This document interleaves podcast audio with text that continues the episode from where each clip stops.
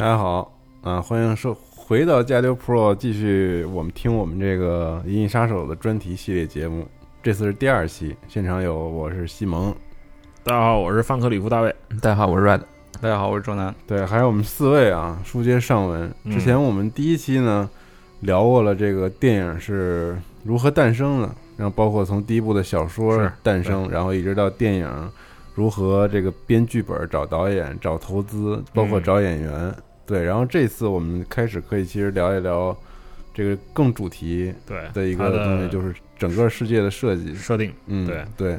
呃，还是呃，跟请大家推荐一下，大家可以在看这个嗯《银翼杀手》这部影片之前呢，可以去读一下他的原作小说。嗯，仿生人会梦见电子羊嘛？嗯，因为它的世界设定其实是嗯电影和这个呃小说原作呢，就基本是沿用了。嗯，但只不过把里面的一些要素啊。嗯，淡化了，但你可以在随处看到。嗯，因为小说里呢，它是六八年出版的小说，嗯，因为当时还是处在一个冷战的一个环境下，那么可想而知，就是说这个，嗯，小说里面会出现一些现在已经不存在的内容，比如说苏联、华约，对啊，当然当时还是它在小说里是存在的。那么小说写的是一九九二年，嗯，那么这个世界变得特别有特色，为什么呢？因为它里面提到了一一场世界大战，叫末世大战。这个战争，这场战争它模糊了它的背景，就是谁发动的不知道，谁打赢了不知道，但是最后还是就大量的人死去，但是还是有很多人活下来，就文明没有毁灭，文明没有毁灭，但是嗯，环境产生了很多的变化，就是地球被辐射尘覆盖了，然后大量的动物灭绝，嗯嗯，很多人呢就是说他们可能移民到火星。这些地方去了，就是说到地外世界去开拓自己的这个新的生活。那么复制人的这个概念从从也是从这里来的。那在小说里，仿生人那原来是一种人形的作战机器人，那么他们把它改造了以后用来做劳动力。你只要每你只要移动呃移民移民到地外世界，你就会自动获得一个你指定用途的一个仿生人，对，给你配一个奴隶，对，为你服务。那么还是有很多时候，就是说他们会不愿意这样。这样的生活会回到地球。那么在地球上生活的人就很有意思。很多人不是很多人是不愿意走，但是更多的人是走不了，因为去移民的话，他需要经过体检。对，嗯，或者你，呃，你可能你要能生育，对吧？或者你的智力要达到一定。但是在地球上这种环境里，很多人就产生了退化，他无法生育了，或者说我的智力下降了，嗯，不能够移民了。有这病那病，反正都对，嗯。然后呢，大家都产生一个很奇怪的现象，就是。因为动物大量灭绝，嗯，所以 真正的活的动物成为了抢手货，成为身份的象征。嗯，你有一只真的动物，你你就是你可能现在我有个 iPhone X，对对不对？对啊，我有个 iPhone X，然后在发发发发各种微博的时候，还特别指出发自谁的 iPhone X。对，你没有一只真的动物呢，嗯。那我就不展开了啊，这个不要不要得罪这个手机生产商。没有一只，你没有真正动物怎么办呢？OK 啊，因为技术很先进，我们可以给你做电子动物，对，跟真的一样，跟真的一样，只不过你知道它是一个假的动物。嗯，这个但是别人不知道。嗯，你希望别人不知道，你希望对你希望别人看不出来，所以它就出现了电子羊，嗯，对吧？这个概念。那么。这个环境其实，在电影里呢，就是说，达尔皮普斯是想保留，就是他想强调这个设定，嗯，但是呢，其实最后整个的剧情还是要保留，呃，还是要着眼点在这个复制人和追杀与被追杀，对他的这个自我认同这个上面，所以你的这个背景可以可以出现，但不能太强化，对，不能太强化了，对。所以呢，就是说做了一些的怎么说呢，更动，就是你你会知道，就是这个世界上。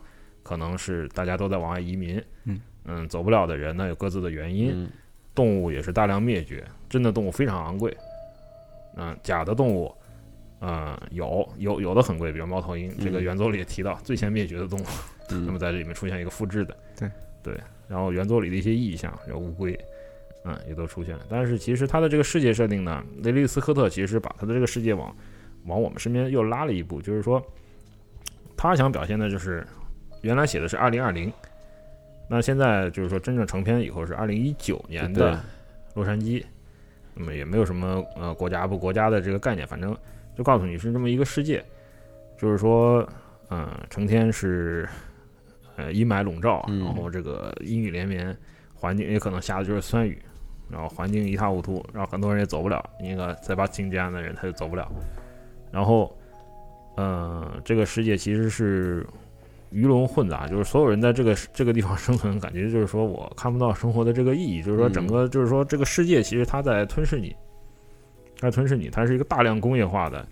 产业化，天空中到处喷的火，对 对，这是工业区，对，甚至是说，就是说没有一点绿色，嗯，让你感到特别窒息、压抑的这样一种，就是说它的设定是没有一点点的这个绿绿色的这个存在，其实它根本没见过，嗯，它其实比怎么说呢？比这个原作里的世界，就是说给人的视觉上的冲击力要更强。原作里它没有说特别的。我有我我我这个城市是怎么样？多少的层次，对吧？所谓的密度，但是它的这个，就是说，他希望他的这个影片里面的设计要达到这样一个效果，就是说，你没有看到过这样的东西，但是我给你表现出来，而且我真正把它拍在屏幕上面，实现出来。对，嗯，呃，这里要插入一个硬广啊，就是大家如果看过我们以前出的《异形全书》，嗯，应该就知道，就是雷德利斯科特他自己有美术基础，对，非常扎实，嗯。所以他自己可以把自己的想法图像化，他当时已经做了很多的嗯概念设计和故事板，嗯，后来他也推翻了很多，就是其中有一些包括像出现植物啊或者是自然风景那种，他都去掉了，嗯嗯，出现达斯汀霍夫曼都重画了是吧？那那肯定是 那个不是他画的，对，那肯定是删掉，然后包括一些。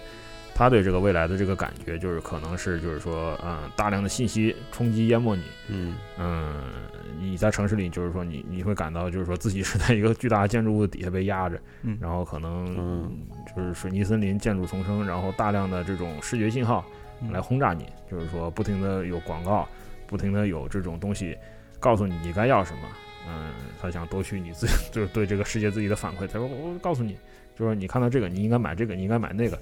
啊，就是说，世外地外世界正在等着你，你为什么不去呢？对，是啊，所以就是说，他对未来的这个预感是很有意思的，包括像大屏幕上的那种大量的那种视觉广告，广告，盘古大观，嗯，对，嗯，对，嗯，然后就是说，他强调的是什么？就是说，人造，所有的事情都是人造的，呃，一切都是在可控、可以量化的范围里面，这种很颓废的这种、这种、这种未来的这种感觉。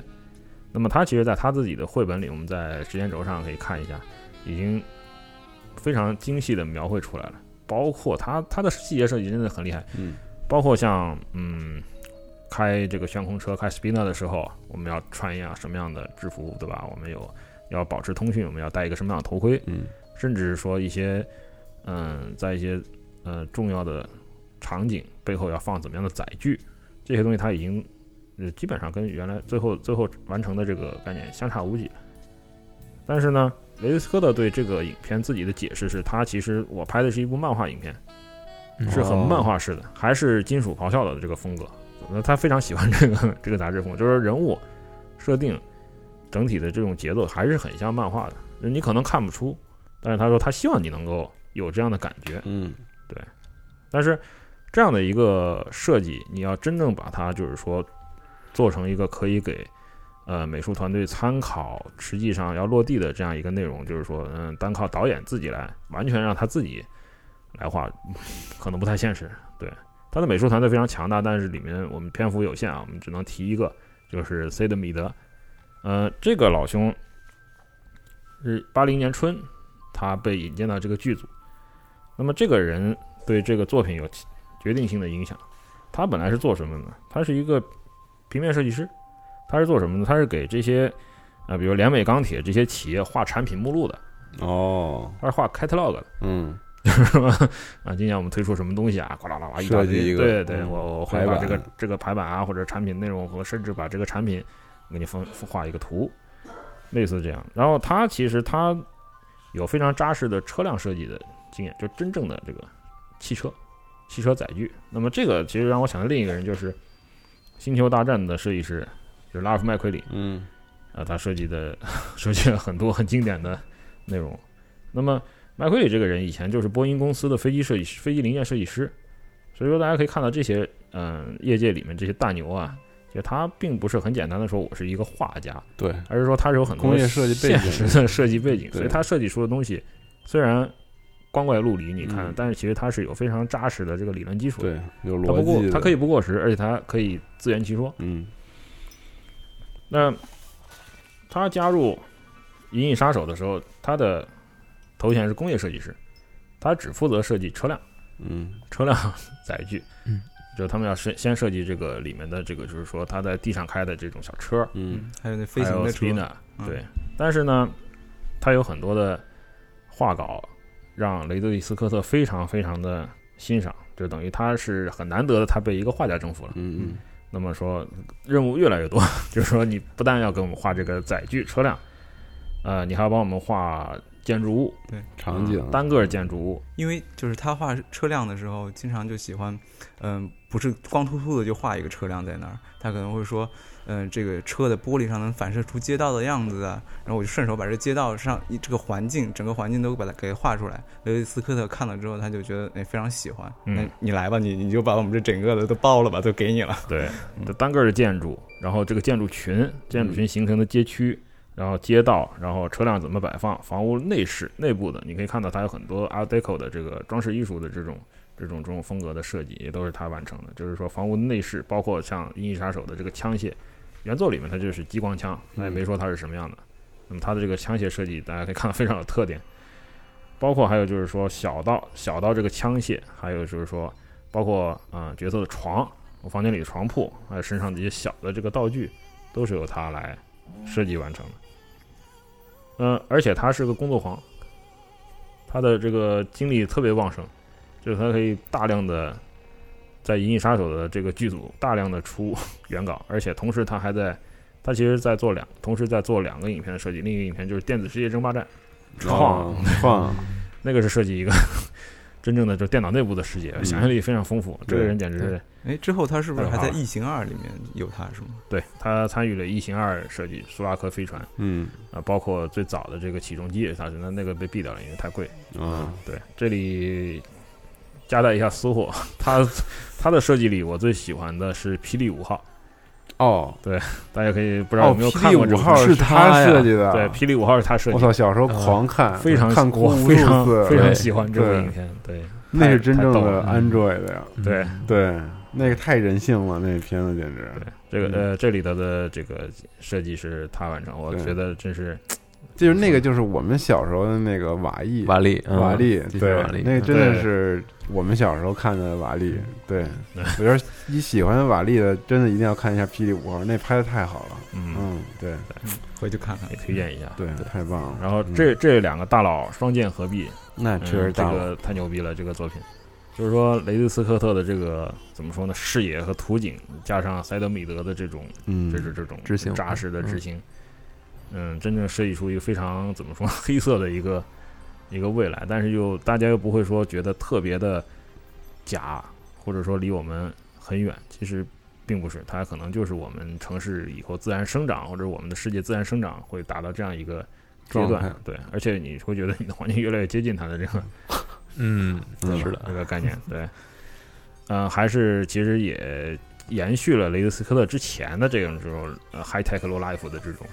啊这种这种这种概念，对，因为它有很多很多设计啊、呃包括像嗯、呃视频电话，对吧？对对这个东西你怎么设计？当时对，对，怎么样它落地？然后最厉害的还是沃伊特坎普夫这个测试装置，对，对，因为原作里它就是一个你你没法想象，嗯，一一好多导线小吸盘吸在脸上，对吧？嗯，那这个里面它就，呃，这个塞德米德凭空设计出了这样一个，嗯、你你看不出它是什么东西，但你一看觉得它很酷，对，我觉得它深不可测的这样一个。还有一个风箱，感觉就不像，是风箱，像一个水对肺在 在动，嗯对。人作里只说它是苏联科学家研制的一种一种装置，嗯而且这个其实也特别符合雷迪斯科特的需求，因为这个它放大了他对被测试对象的眼睛对，的这个意向。那么嗯雷迪斯科特他非常喜欢这个眼睛的意向，因为他在访谈里说过，就是眼睛是心灵的窗口嘛。就是说，在这个影片里面，包括呃，你看开头有一个巨大的眼球，嗯看着这个 这个工业地带对，大量的火喷出来，他们管这个地方叫地狱嗯。哈迪斯啊。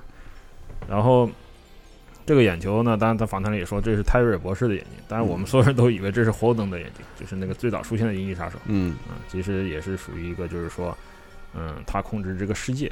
嗯。对然后呢，还有，呃，还有一些图像图景，就是说，比如说他们拿着复制人的眼球，嗯、当玩具搞笑，或嗯者是去老周的工坊里对。玩他的眼玩他的假眼球，对吧？对对对。或者说在 VK 测试里面这些眼球嗯。不停的闪动，嗯，还有复制人和复制的猫头鹰的眼球，对，然后甚至于到什么阶段呢？就是说他需要复制人的眼睛在布，就是说对我们那个拍摄的时候对布光啊要有不同的反馈。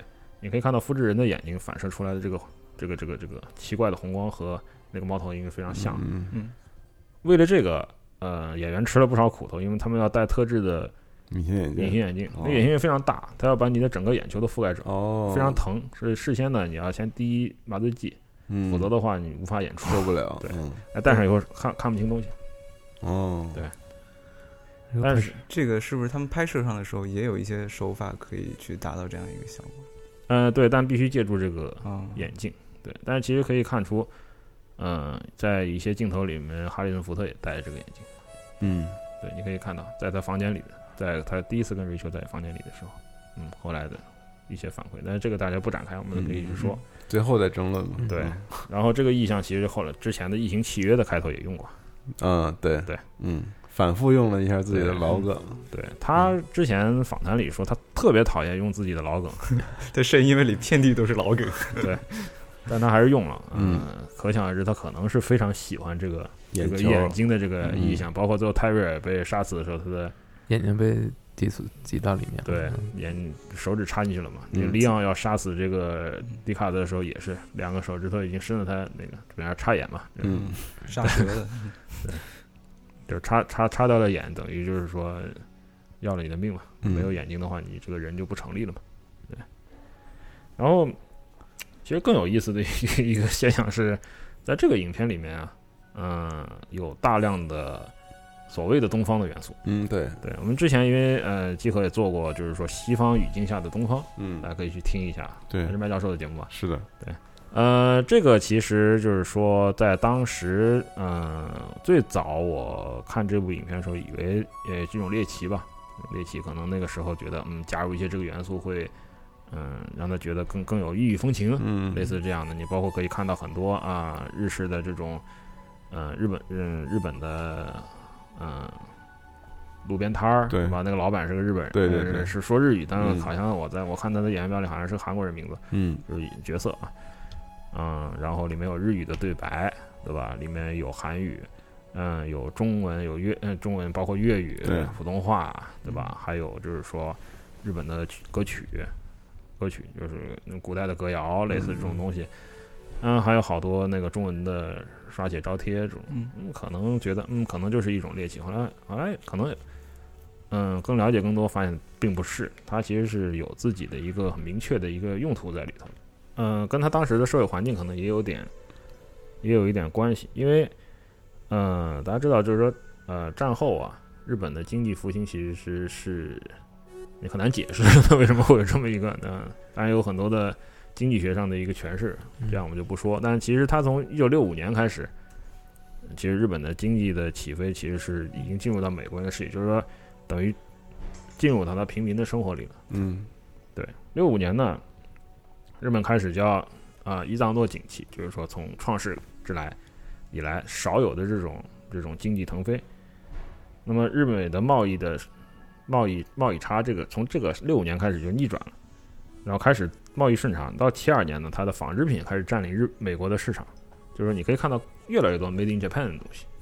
然后到了呃七九年呃到了七七年呢，就是钢铁、家电的彩电这些东西大量进入美国市场倾销，然后再到八零年，它的汽车就开始倾销了。所以当时美国，你想，甚至于傅高义他当时写了一本书，《日本第一》啊，（Japan is Number One），对吧？这本书我们现在有中文译本，所以可想而知，就是说资本这样一个资本的注入，让美当时的美国人可能会有一种产生一种感觉，就是说未来的我们的世界会不会有更多的这些东方腾飞的经济实体的参与？因为现在，呃，比如我们就就是中国的经济体啊，现在世界上占比较大的一个，嗯，我们在我们也在腾飞。那么现在可能，嗯，在好莱坞就有更多的东们方中国元素，就有中国元素出现，这是很正常的。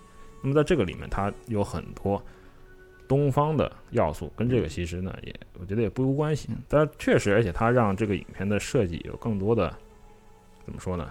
嗯，更多元。异域的 异域的一个很很很奇特，让你感觉很奇特的东西。嗯，但有些在我们看来可能特别诡异。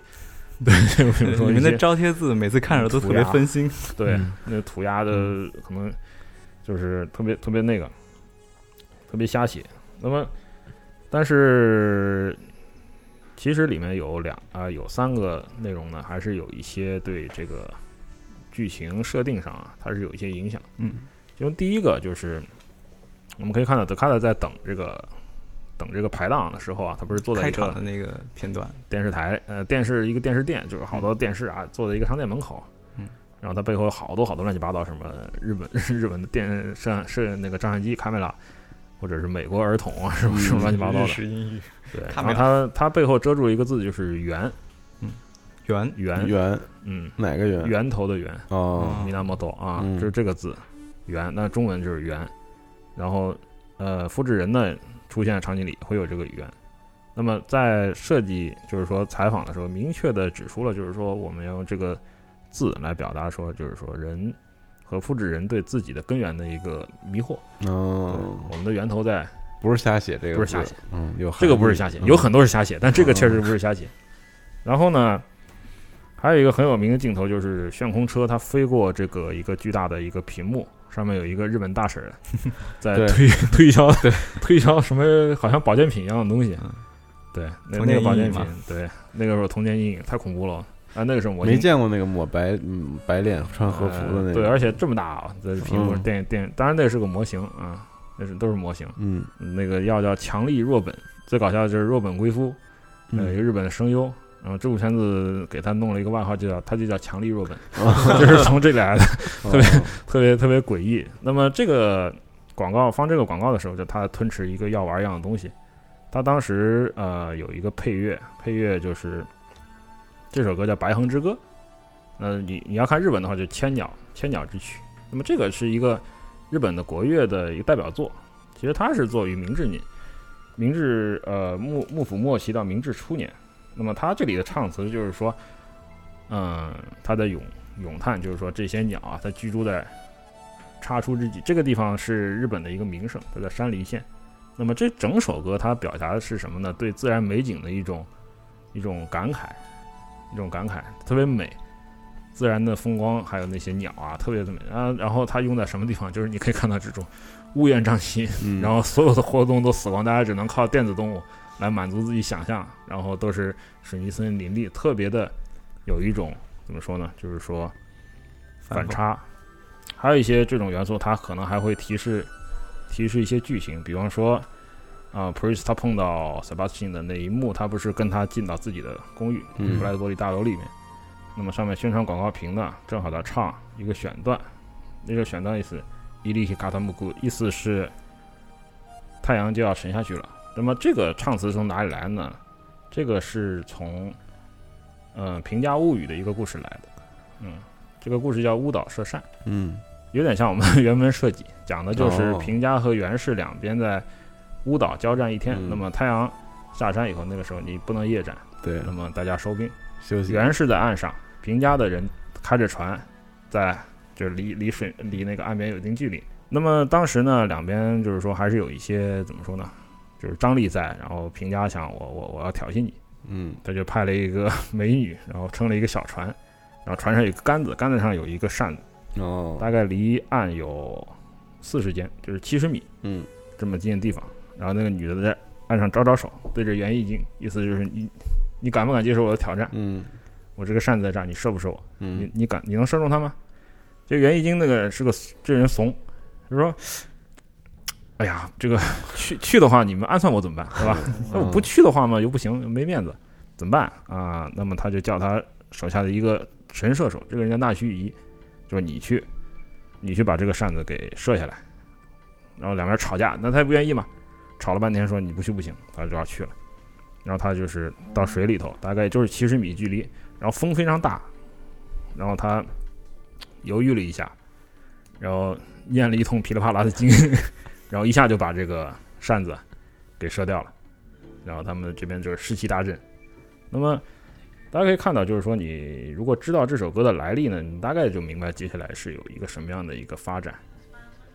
那么左拉肯定要被射杀了，嗯，但是你如果不知道无所谓，无所谓。这个这个其实就是一个，呃、那这个还挺深的对埋的，会会会有一个这样的一个效果。嗯，对，如果你能听明白的话，包括很厉害像盖夫在面瘫跟他说的那个，他嗯自己创造的这个所谓的 city speak 嗯，对，城市语这个东西很有意思，它里面有法语、德语、匈牙利匈牙利语，嗯有日语嗯，这些内容。当然你听不懂，问题不大，因为面馆老板把他这些内容基本上都告诉你了。对，假装翻译了一下，这个东西就是说你能听明白，可能会有更多的乐趣，但这些是属于锦上添花的是，这样这样一个东西的。但是他们还是用心去埋这些梗了，看来，对对他们还是埋了很多的这些内容，就是说，这个让他怎么说呢？让这个整个戏的设计层级变得特别丰富，就是它很真实。但有一些内容确实是瞎扯，就是说那个中文的涂鸦，那嗯简直是 瞎不知道是什么东西，就是嗯特别诡异。你比如说左拉藏在那个嗯。地、那个地铁出口的时候，嗯。上面那个中文的涂鸦看到喷出来，嗯大三元圆斯安克是吧？嗯。说你们是整天打麻将吗？在片场，嗯，然后还有就是他从夜总会呃逃出来以后，有一个很短的镜头，他们掠过一个墙角，然后那个墙角上的中文，后来我呃大家可以去看一下那个他，你买蓝光碟的话，里面有资料，你放它上时间轴上，时间轴嗯大家用对 A- 我给你看 A P P 可以看时间轴啊，对，时间轴上大家可以看一下，都逗，就是鲁特哥豪尔他在这里留呃休息留影，然后那个上面写的是九阳神功，九阳神功还行，然后还有美测一元，美测一元？对哦，因为他那个天赋异禀，对，因为他那个书书书它里头有书店，啊但那个那个没怎么用到，九阳神功，九阳神功、美测一元、嗯龙虎兄弟是吧？嗯然后专责美女，阴霾不散，是什么鬼都是。是我看完以后，我觉得我是假中国人。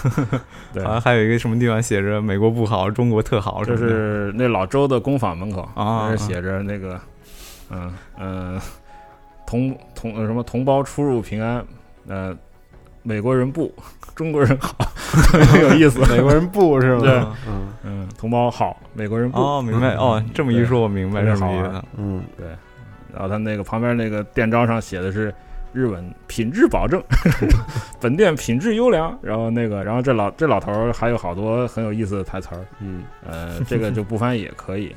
嗯，就是吴汉章，嗯，吴汉章先生嗯他演的汉尼拔州这个做眼球的这个老先生。那后来在《功夫熊猫》里，他配了鸭子，这是鹅，哦哦，鹅，鹅鹅爸是吧？对鹅鹅爸爸嗯平先生，对，你的声音很有特点。然后怎么说呢？其实就是说，所有的这些要素呢，就是说它并不是随随便便的把它给打造出来的，而是每一个地方它都有它的用意在里面。但是这个其实就造成了一个很要命的一个情况，就是它的前置工作被拉的特别长，因为美术设计非常复杂，是的，搭建实景嗯也非常的、非常的慢，要要花好多钱。那么他其实从一开始就开始超时和超支了。嗯他们的前置工作，其实嗯，在鲁德克豪尔他的回忆里说，我的我看前置工作是两个月，但是其实是他演员到现场前置工作两个月，其实整体前置工作一共有十个月时间。就是说，从这个阶段，大家已经觉得有点不妙了。但是呢，怎么说呢？就是说上了贼船了，对吧？就是说，你也没法下，嗯你怎么下去呢？对吧？你再硬着头皮，就是说进入到这个实际的拍摄里。那么最有意思的一点就是，你为了实现这个，呃，这个场景，你必须得搭大量的实景，而不是说我们的摄影棚拍或者拿那个玻璃绘景把它绘出来。嗯因为玻璃绘景当然要，嗯模型缩微模型当然要，但是街景肯定是需要的。那么这个街景是在哪里拍的呢？就是在华纳公司的伯班克制片厂，嗯它有一个外景地，非常非常大，人们街叫它纽约老街。嗯，那么它这个地方其实拍过很多，嗯，老牌的这黑色影片，对，比如马尔，也也有很多美剧什么的也都在这儿拍，是吗？对，比如马耳他之鹰、夜长梦多嗯这些黑色电影都是在这里拍的。那么为了拍这个影片，它它的建筑其实还是比较嗯普通的，那么为了拍这个影片呢，他们花了很多的钱，让他美术团队把这个地方的外景啊全部都重新搭。重新搭建，以符合这个塞德米德画的这个概念图。那么，但还是有一点，就是因为它这个地方的建筑，你不可能搭，就是完全大楼都是都是实景搭出来，这不可能。嗯，这些大楼的都是那个川，嗯，道格拉斯川宝，他嗯嗯他他和他的一级工作室，他们做的用很多模型啊，或者说在玻璃上绘景来填补。那么，实际我在片场拍摄的时候，我还是可以看到 这个地方背后它有山，它有山，还有一些就是天际线你能看到，还有一些还有一些现在的建筑，你你没有你你你肯定穿帮对，你你藏不住它，怎么办呢？雷利斯想了一个办法：第一，我们所有的外景都要在晚上拍；第二，给我制造大量的雨水，哦，这样就可以让你们看不出这个。是在外景地拍的。嗯，对，后来呢，就是说后来也有很多媒体采访说：“哎，这太有特色了，太棒了！说您这是怎么拍出来的？”住嗯哦，原来是一个功能性的需求。对对。哦雷利斯科特，我就是怕你们看出来我是在片场，就是在那个搭的那个外景地拍的，嗯，所以我才这么做，没有别的意思。就是没想到他反而反而达到了一个 特别一个特别好好的效果。之后有特别多的片子都模仿这种风格。对。嗯。而且啊，对对，对于现场的人来说非常辛苦，嗯，呃，也加长了他们拍摄时间，因为所有的都是在加了喷淋装置，是。嗯对吧？你还要调整布光，就非常难。还是晚上，对都在晚上拍，你得晚上拍，所有的外景都是在晚上拍的。对，然后人也还得下着雨 你整天你整天泡在水里，你难受不难受？他们说那个我们周围就像有鲨鱼在游一样。对，大量的那种，呃，就是说，就是水灌在演员身上，然后所有人特别难受。嗯，嗯，你你扒有时候扒在布景上还还滑还掉下去什么的。嗯哈里森福特不就哈里森福特好像掉过一次，啊，是吗？对，最后滴水嘴上嗯掉下去了点儿，我的天逗啊然后公司得惊了嘛。还好那个是不是那个那个是一个可能动的布景嘛啊，那还好。然后所以这个有有白天吗？没有白天，整部片子里都没有白天呀。没有的，只有说它这个世界设定里面是啊，这个世界设定不知道，应该是他第一次见泰瑞尔是不是那会儿？有阳光设有定，第一次见它光设计吗？是黄昏，黄昏。哦？但是那个是模型，嗯，应该是有白天的，因为我们可以看到最后的结尾的时候是见有。见泰瑞尔的时候，确实是有阳光射到屋子里。对，对。那个是傍晚吧，对对，或者是他的被辐射尘包裹的一个白天，所以他觉得太太太亮了，他要调暗。但是基本上它的外景呢都是在这个黑天拍摄，嗯所以说它的拍摄时间也会不可避免的要拉长。对。嗯，对，嗯。而且你要控制这个环境，你就花很多功夫，嗯。你人力要增加，你有些搭建好的场景你根本用不到，对，这造成了片方对他就是有些质疑，就是说你花了这么我花了这么多钱搭了这个景，你拍你为什么不用呢？或者拍完了以后你要把它删掉，这是为什么呢？嗯。所以当时他们之间已经产生了很多的矛盾了。其中之一最要命的就是说，谭德公司其实它是一个电视制片公司，他对电影这个行业其实不是特别了解。嗯嗯，当然这个我们都是事后诸葛亮嘛。你在现场的时候，肯定大家不会考虑到这个，那肯定就是说我出钱，我是大爷，你要这样拍。嗯，对，那个斯科特，那我也是大爷，怎么办呢？对吧？现场有这么多大爷，怎么办呢？打呗，对吧？呃硝烟弥漫，对，现场非常紧张。对。但是，呃，我觉得他这个选择也是，嗯不管是不是功能性，还是说意外之举，确实是怎么说呢？嗯，开创性的嘛。包括它还有大量的这种，呃，用这个霓虹霓虹灯啊、广告牌啊，来来搭建这个怎么说呢？这种各种各种各样的，嗯，暗示啊、消费主义啊，也是因为他在晚上，所以他他晚上还必须要这些东西，，必须要霓虹灯来衬托它整个的这种繁杂这种感觉。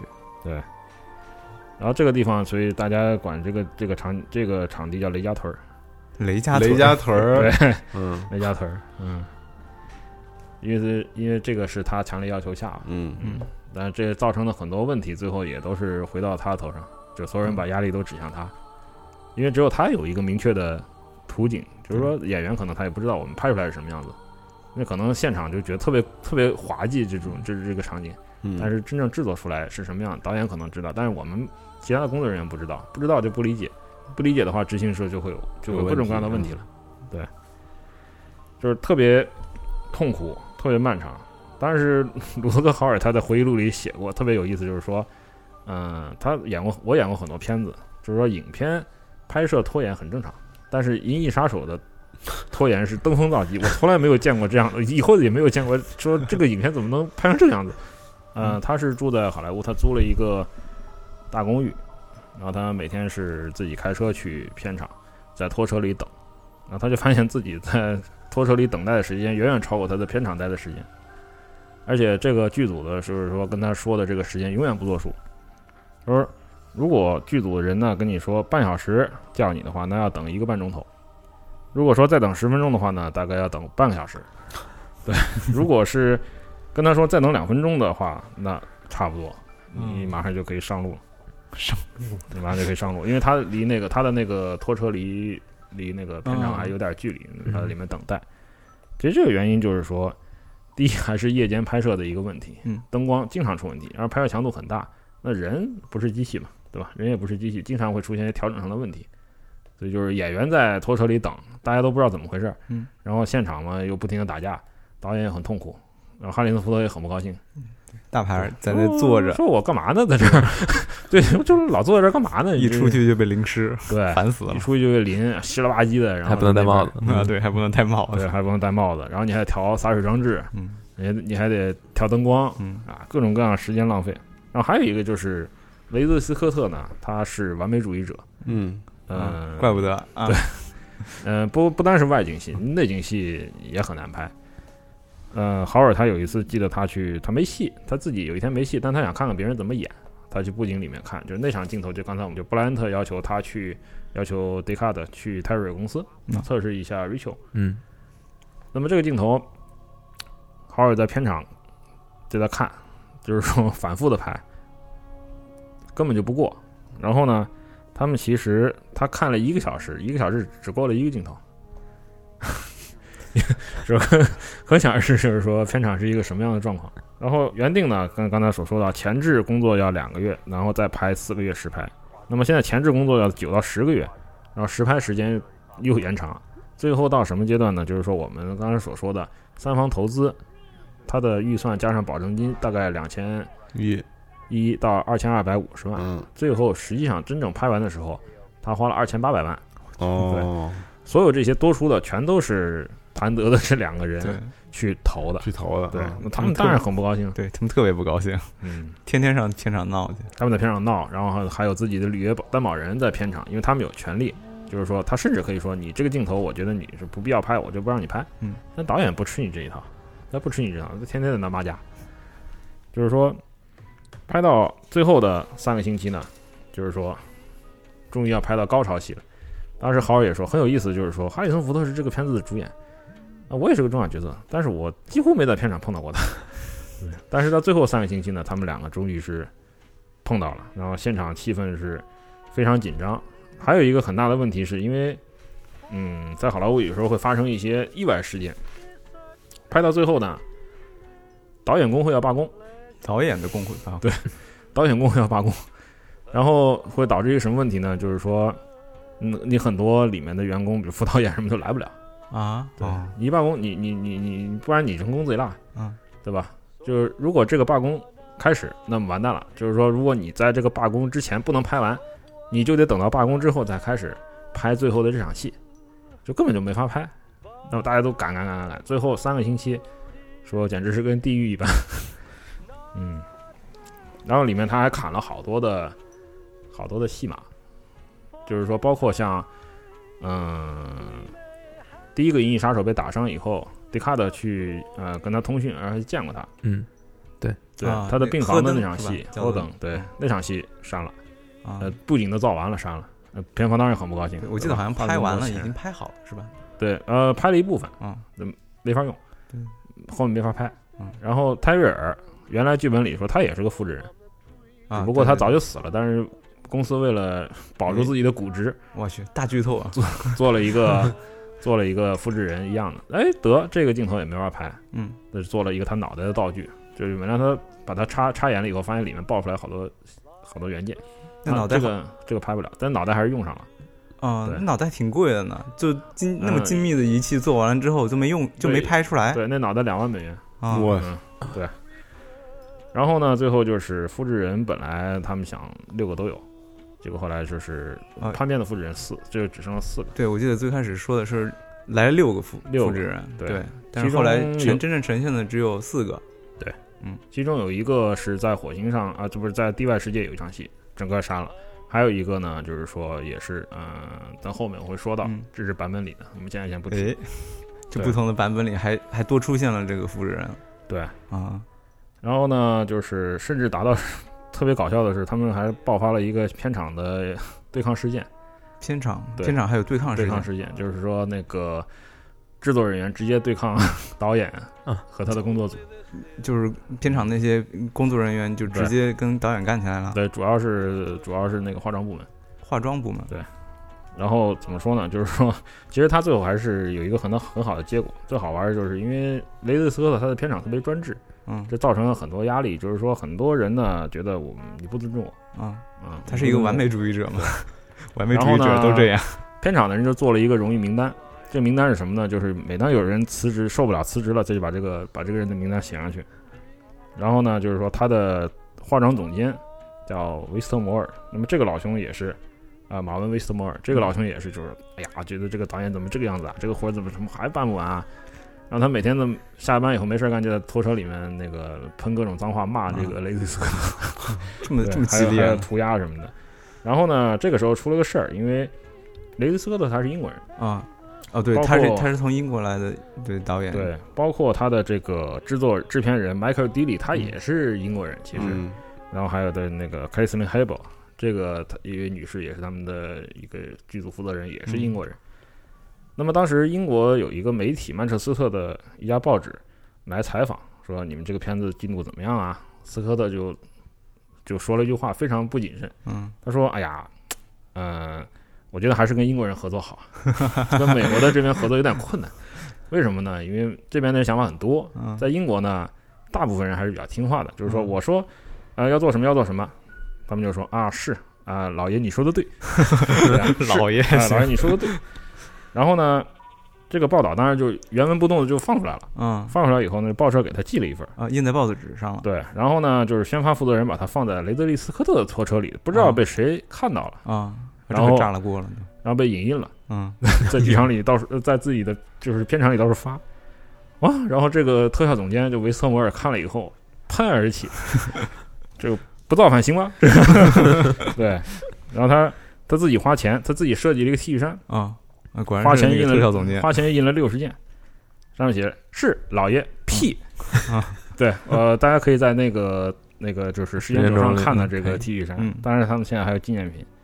还有然后纪念品了，大家就专门把这做出来了，有人要就领啊，嗯大家领了以后在片场照耀过世。嗯然后最搞笑的是，他自己穿着这个 T 恤衫，在片场遇到的第一个人就是雷德利·斯科特，啊，他刚今天刚出 刚穿出来就遇到第一个人新，鲜刚冒烟，还冒热气儿了出来。嗯然后斯科特看到这个 T 恤，说是是放声大笑，然后就是 我也来一件满满地打滚，然后突然消失了。嗯然后过了一个小时呢，他和麦克·迪利还有这个黑哈佛女士又出现在片场，然后三个人穿着。哈佛女士设计的 T 恤衫，上面写着“排外主义真讨厌”，啊，哎，他们真可爱特，别特别可爱，嗯然后大家哈哈大笑，然后就是又投入工作。其实这是一个嗯，也也是个减压途径嘛。我觉得他们还是比较专业的，嗯，虽然有这么多的问题，但是解决问题的方式还是很专业。对，就是说对事就事论事，就事论事。嗯，我就算对人不对事，也也是 啊，也是属于那种另类的方式来嗯。来把它给宣泄。有矛盾，但是专业解决问题，对对，嗯。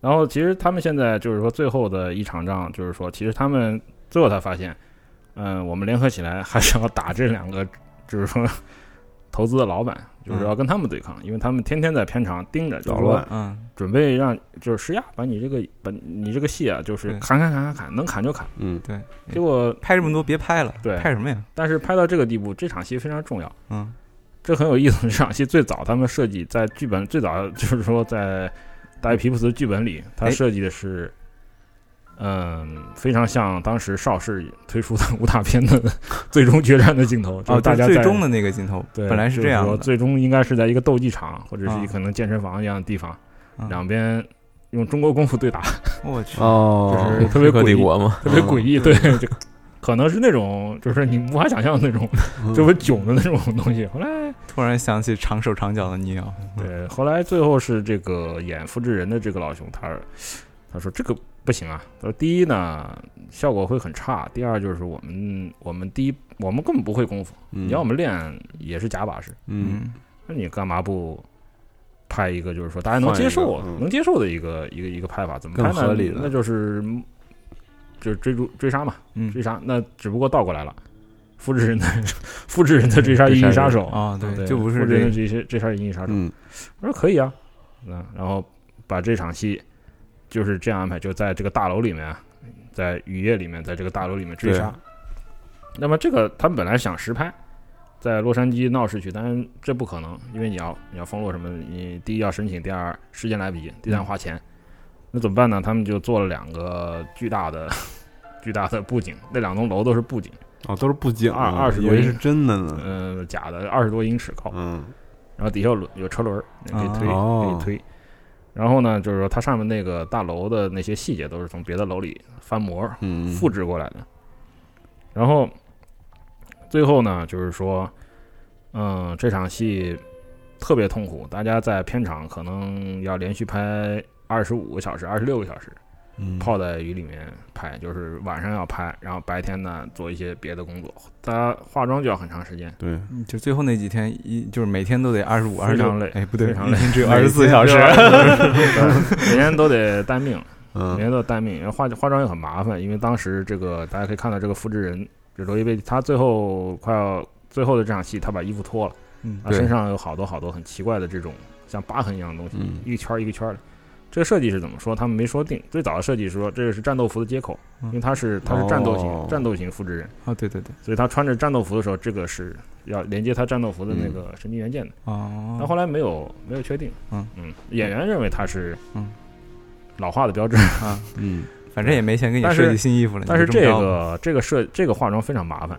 呃，它是一种类似丝网印刷的技术，啊啊，嗯，印在身上做的。对，呃，这个妆要花四个小时，啊，每 每场戏要要先花四个小时来画这个妆，所以大家都很累。嗯，然后呢，就是说最要命的就是在演这个他跳跳楼房的这场戏，他的嗯两个替身演员都摔了，啊哦，就是从这个从这个大楼中间这儿掉下去了，就没有跳过去，啊嗯，跳不过去，跳不过去，太远了，就是距离没弄好。嗯嗯，最后反而是他自己亲身亲手上亲自上阵了。嗯对，哦他说你你稍微移动近一点，因为这两个不仅可以动嘛，嗯对对对，咱们说过动近一点。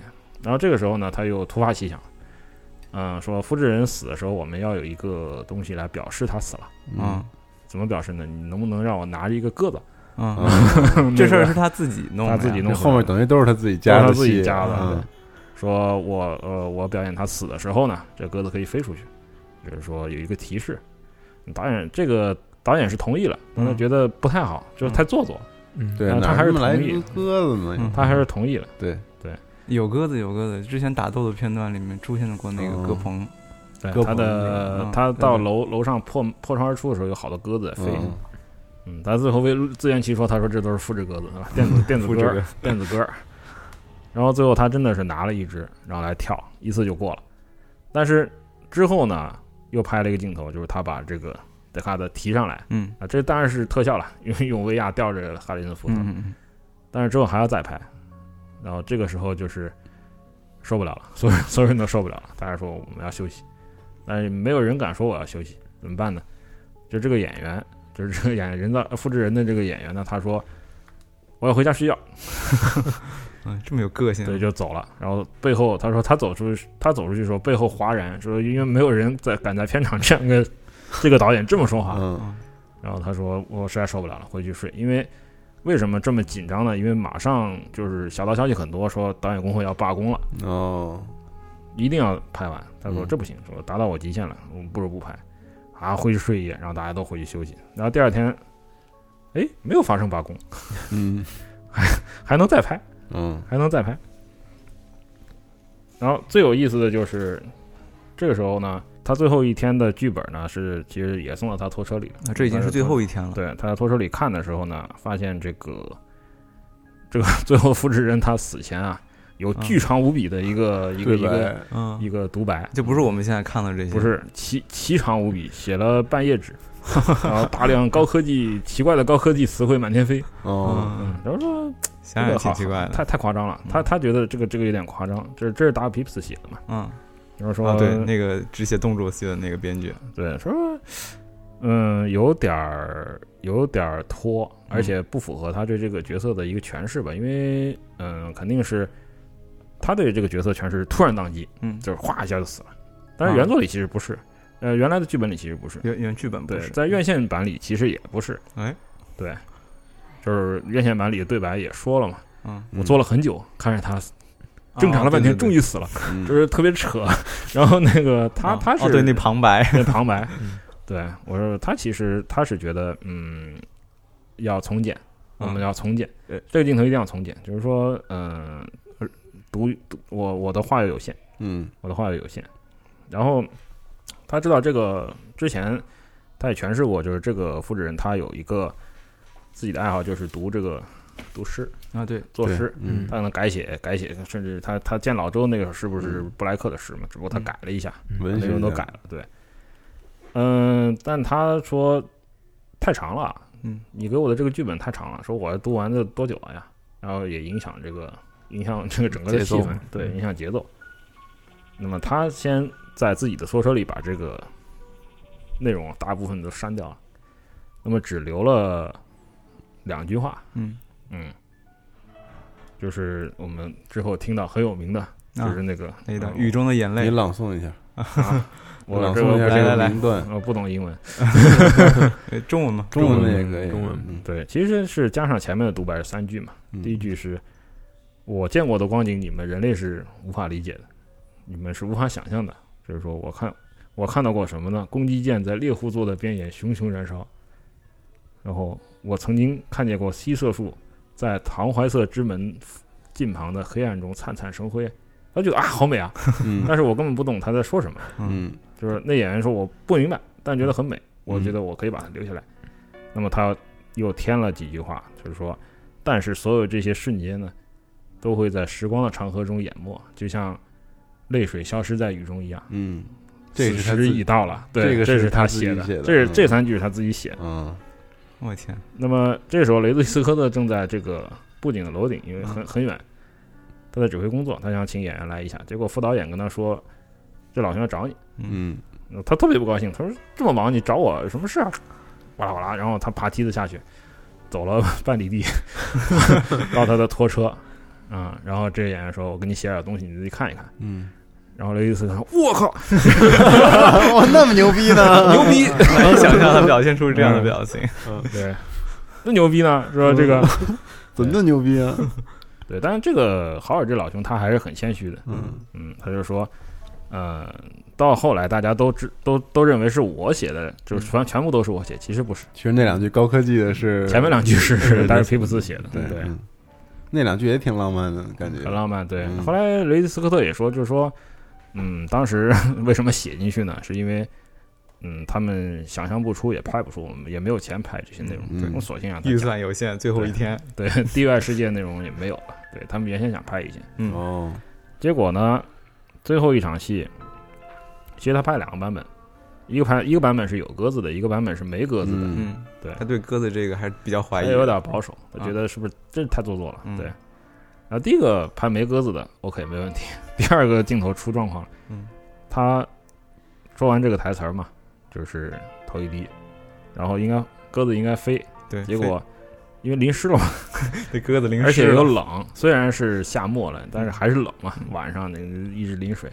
然后他手里人的手是热的嘛，嗯，然后他那鸽子不动，对鸽子不飞了，不动，啊 不动。我就爱在这待着，对呀、舒服。啊，舒服。哎，然后他就说，他其实是甩来甩手，嗯。然后那鸽子终于动了，嗯。然后跳到他的大腿上，又跳到地板上，然后大摇大摆就走了，因为他这鸽子走走了，像特话。特？别特别有特别有个性，就是所有人目瞪口呆，就是特别他在那边也很尴尬，嗯。就是坑爹嘛，嗯。就是我鸽子可能也很尴尬，鸽子也可能对，所所有人都很尴尬，怎么办？没办法了，因为这个这个镜头能拍已经很不容易，因为嗯。履约担保人在现场已经等于要掏枪了，就是说你这个镜头你不能再拍下去了，对，嗯，赶紧滚蛋。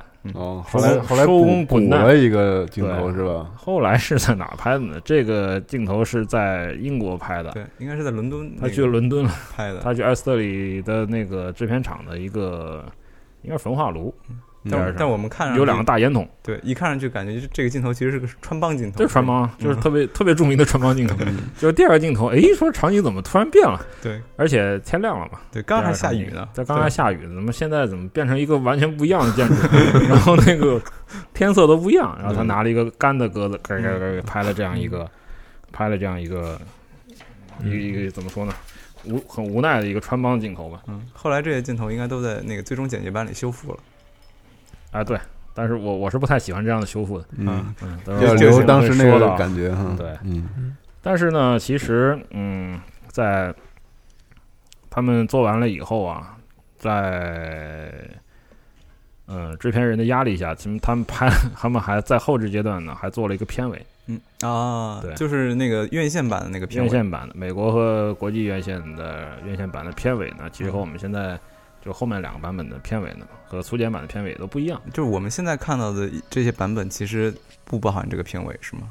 嗯，导演剪辑版和中剪版不包括这个片尾。这个片尾呢，其实就是谭德的两个，他们就有相当大权力的投资人，啊，对，就当时给了他们特别大权力，他们要求的。嗯对，就是说那个时候其实他已马上，就是说他其实已经等于是被踢出局了。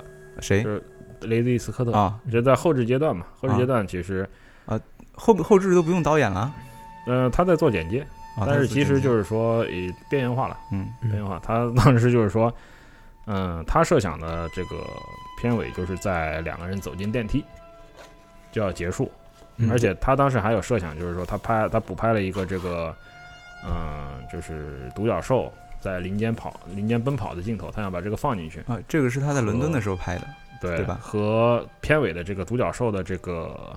我们现在在盒装上可以看到的嗯这个折纸，这个折纸也是在伦产敦生对应拍的吗？这个折纸是之前拍的，这个是英国折纸协会的会长帮他们做的。英国折纸协会的会长，对，帮他们做的这个三个折纸，一个是鸡，一个是人，一个是独角兽。嗯。那么，呃，片方不同意，就是他投资人不同意他把这个独角兽内容放进去。然后，嗯。其次呢，要求你要给我一个光明的结尾，嗯，说你的片子太憋屈了，对对对，说怎么 怎么怎么这个样子？说我们知道你的片子很好，但是这个结尾不行，结尾你必须要给我一个奔向光明的啊一个。他们还是特别喜欢欢这种大大团圆的结局，大团圆，对嗯我一定要大团圆。就是说，呃，斯科特说不行啊，说这个片子我从头到尾我就这么设计的，就是它已经很完整了，嗯你为什么要再加呢？然后那两位说不行，你太憋屈了。嗯。你你给我看的样片是我们看过的最闷的片子，就那时候他有一个四个小时的一个一个 一个内部的版本，很长。说不行，你要给我加这个片尾，说要来点英雄主义，怎么说呢？嗯，那就在一片这个 绿色的乡间开个车。啊，走。哎呀，这这就特别俗气了，对，后来斯科特说嗯不可能啊，说嗯没有相间，哪有相间？嗯说都是工业遗迹，对咱们地球已经荒废了，在前面这么长时间看的这个影片里面就没有相间，全是这个高楼大厦，就是没有，就特别突兀嘛。就是说，后来那两位说不行，说我就知道你会这么说，但是你你还是得给我们这么拍。嗯，就是他压力很大，没有办法，就是说，呃，我们要加，要不就加航拍，啊，航拍还还得加航拍，对，要么加航拍。对他们之前已经在纪念碑谷拍过一些航拍的镜头，但是不好用。啊那，觉得不他们的太副导演去拍的，对他觉得特别不好，说嗯这没法用。但是你你你要我拍，你肯定说我也知道你们的嗯尿性，你们也不会再给我钱和人力再让我去再去嗯抓拍一些这样镜头。那怎么办呢？就是说我去跟库布里克啊，库布里克还参与了这个片子呢，然后那两个人说什么？你你竟然还有这种操作是吧？这个，然后他说没问题，因为他的这个他的助理就是埃夫鲍威尔，以前拍《二零一漫游太空》的时候和这个库布里克合作过，嗯啊，他们其实还是有一些交集的，嗯，所以他就要了这个号码，然后呃找到了库布里克的一个座机号码，那给他挂电话说，因为他知道库布里克的就拍航山地航拍，他是很非常的有把握的，他拍出来的素材肯定是可以用。他为什么这么确定库布里克有这个素材呢？呃，因为之前拍《闪灵》的时候，啊，有大量的这个就是《闪灵》的片头吧，啊对对对未用的素材，他知道，所以说他就打电话，就是说不好意思，说我这里有一些状况，嗯嗯，这这种山间驱车素材，你在《闪灵》应该有，你能不能授权给我一些嗯。然后库布里克非常客气，呃，没有问题，说你想用多少就用多少。他特别喜欢这我叫个我叫一个子。嗯我叫一个快递给你送过去，嗯只要你只要我在闪灵里没有用过的，你都可以用。哦，哦这挺好？然后呢，就是呃，大概他当时回忆的是两个钟头，他就送到了，啊，这么快呢？闪送，闪送，给嗯给了他七盘拷贝，呃闪送先打钱到我们支每一。盘胶片两千英尺，哦，嗯那么多他就从里面剪出来了。最后就是他和就是迪卡特和 Rachel 在 在闪灵的这个在山里乡面间这个乡间 汽车，这什么鬼啊？他这个，就最后是一个远景，然后他的那个最后的这个音乐就响起来了。嗯，但是，呃、我看过这个版本，我怎么感觉自己没看过这个版本啊？嗯，您这个盒子里有美国院线版、国际院线版里都有。那对，应该是五个版本里的前哦前两个版本应该是有的吧？呃，第二个和第三个，嗯嗯，嗯，然后这个，而且这个版本里面它有大量的这种奇怪的对白，然后就开始就各种各种各种发散。嗯，嗯，它里面提到这个 Rachel 是一个可以永久工作的这个复制人，我说好，我说看得我都惊了。就他们自个儿写了一些为了把这个团名其妙的员阶级圆回去的那种对设定，就是让演员读的时候也很尴尬的这个。嗯大家都很尴尬。对，啊，反正他不喜欢，然后哈里森福特不喜欢，啊，卢克豪尔不喜欢，大家都都不喜欢啊。片方觉得很好啊，很好啊，多好啊！嗯这个最后大团圆是吧？这个光明的结尾，多么振奋的一个正能量、正能量的片子是吧？嗯我们就需要这样的片子。嗯嗯，就大家就觉得很鬼扯，对，而且他在片中也有大量的这种旁白，嗯后面的对版本里面会内心独白是吧？就是因为这个制片人他可能他觉得自己看不懂这片子，也觉得观众看不懂，就想着对那咱们赶紧写点旁白对给观众看看，理解理解。对，就是强强行解释一波，啊嗯，强行给你解释，强行给你解释，大量的旁白，然后各种各样的版本里，各种各样不同的版本的旁白都会都会出现。那，就是是在剧场版里，我们其实我们看的是有旁白的这个版本。对，而且那个是旁白已经比较少了。他在试映会上试映的版本里的旁白更夸张，啊，试映会里还有就是嗯更多的这种有有不同的旁白，嗯那他们经过一些修剪才在院线里放出来。那么这个时候其实还是，嗯、后置工作对这个影片的成功也非常重要，因为特效，嗯。嗯，不管怎么说，就是特效其实它是支持剧情的一个支持影片本身的一个手段，对，它不是它不是决定性的，但是没有不行，没有不行。其而在这这部影片，对于这部影片可能更重要，因为它的视觉风格对整个电影的氛围塑造啊什么的，对，这是一个方面，但是主要它还是一个形而上的片子，嗯。但是但是这个它的特效太惊艳了，嗯对，一开场的这个对镜头，完全没有用到怎么说呢？嗯，非物理的这种，嗯基本都是那种用模型啊、绘景啊，对他好像是说这个感片加工啊感觉是嗯历史上最后一部 用这个完全啊 非非数字的这个，你想当时在电子世界争霸战，它就已经有比较成熟，大量用这个数字的，嗯嗯，出现大量数字镜头。虽然那时候看起来幼稚，但它毕竟还是一个全新的领域。但反而是《银翼杀手》在这一步上，它是比较保守。那么它的这个特效团队的头头就是 曾经参加过《2001漫游太空》的这个道格拉斯·川宝，嗯，嗯，这个是业业内大佬，对，绝对是大牛。那么他当时在二零零漫游太空做的是什么呢？他是照片、照片、照片特效。嗯其实那个里头很多，比如说星体啊，那个影片里很多星星球、星体的那种，你看上去是实景，其实就是照片。嗯嗯，哦，但是他在拍摄的时候，让你看上去像是一个真立体体的东西。嗯对，他就是做这个特效的。那么他当时现在做这个《银翼杀手》的时候，他有一个团队，里面也 也都是怪胎。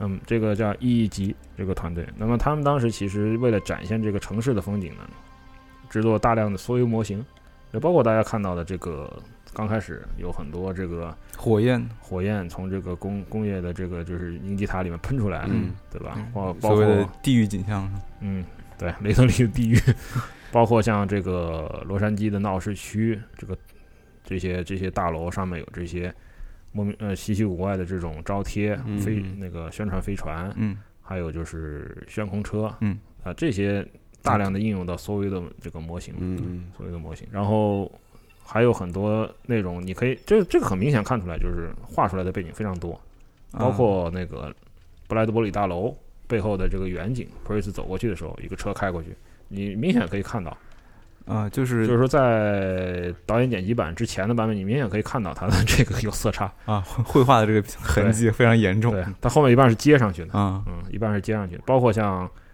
e a r d 他在自己的阳台上面，嗯，看下面。啊，对对对对对，背景全是画上去，包括那个在走动的车，嗯。那其实并不是车，它只不过是在那个井上面挖了两个洞，用不停闪烁的灯光来让你感觉是车在走动。啊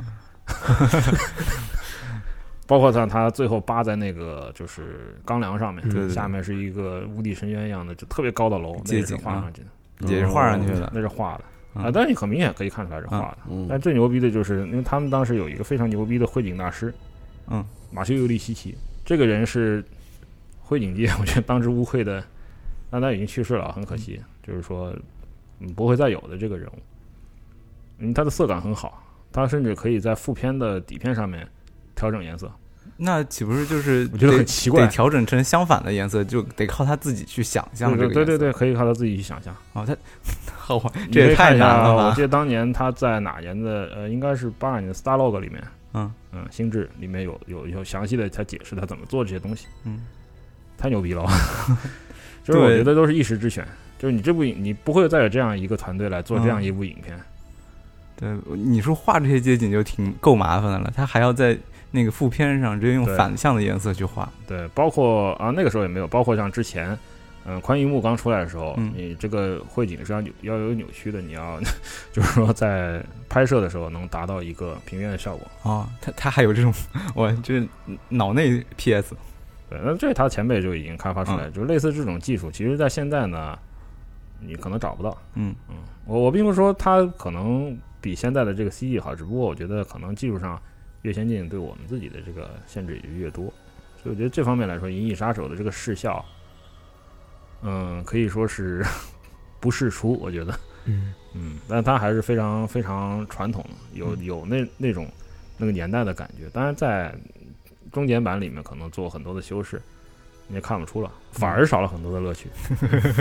对，对，所以我我希望大家还能还是能多去享受一下一些老的版本。啊，多多看看老的版本。现在基本上，我我记得，呃，不管是4 K 的碟还是蓝光的那个碟，里面应该都包含了那个老的版本。有，嗯都有的，很有意思。嗯，然后包括一些删减镜头里，你还可以看到一些测试用的镜头，啊你可以明显看到它的一些手法。而且最最有意思的就是这个后期制作的时候呢，八一年底的时候，它已经剪出一些样片了。于是斯科特呢就请菲利普·迪克，啊，嗯，就是原作者，愤怒的原作者，愤怒的原作者嗯在这儿出现了。请您来一下，嗯。就是说给他展示，就是先带他参观一下这个就片场，嗯。呃，这后置的这个内容，然后也给他展示了一些样片，就是说当时的这个图景。嗯。呃，很难得的就是说，这个这位科幻大师他觉得还可以，就是说，嗯、不是说最好，可以接受，嗯。可以接受吧，可以接受，就是说他至少不那么愤怒了。啊，对，当然也是很可惜的是，他应该八二年去世了，就年初就去世了，对，就去世了。对嗯应该给他看的是那个，就是他们做好那种特效的城城有一些市景观的合成片。合成后的这个嗯内容，没有看到整个片子，没有看到整个的片子。对嗯，他至少他他觉得怎么说呢？就是说，至少在 展现图景上面，可能能达到一部分我的要求吧。嗯，嗯嗯，他应该挺喜欢的，对嗯他应该挺喜欢的。嗯，其实还是挺有保留的，因为你要让他喜欢非常难。对。然后到到这个时间段为止，基本上就是最艰苦的过程完了啊，就嗯迎来这个还没，完呢，还没完呢。就是最惨的还没发生。对，就我就说这个制作阶段，制作阶段基本上已经结束了。，对，基本上在八一年的春季，嗯基本上属于可以怎么说呢，适应了一个阶段了。虽对虽然大家也吃不准，嗯，就是说，嗯，在这个阶段，制片人们啊，就是说投资人们都挺乐观的。嗯，我觉得这个片子可以赚到上亿元。嗯嗯，牛逼，给自己加点心。牛牛逼大了，嗯，对吧？就是全村的牛逼都被我吹光了。哎呦我去！对，他们自己不是觉得很沉闷吗？怎么还吹牛逼去了？你在这时候要给自己鼓点劲儿吧。对，不是这个时候，那个那个新的结尾已经拍出来了，哦然后他觉得调整了以后啊，加了很多我们想要的旁白，OK 啊，哎，对，没有问题。就爱这种。嗯嗯，对嗯但我觉得片子本身还是过硬的，嗯就是说，有有要特效有特效，有打斗有打斗，还有旁白。对，嗯然，后到了八二年的春季，我们就拭目以待。准备 拭目以待了。对，嗯然后剩下最后那个那一些，我们就包括上映之后票房惨败，还有好多故事，对，然后还有其他的一些故事，包括我们会有一部分开放讨论啊，看各位对于复制人，包括结尾，对于整个概念的理解上，估计都有很多不同。嗯对，这个可能也是所有喜欢《银翼杀手》的人都会愿意去聊的一些事情。我们嗯下一期再聊，好吗？谢谢大家，嗯，那这这期先到这儿啊，下期再见，朋友们，拜拜大。家再见。好，再见拜。拜。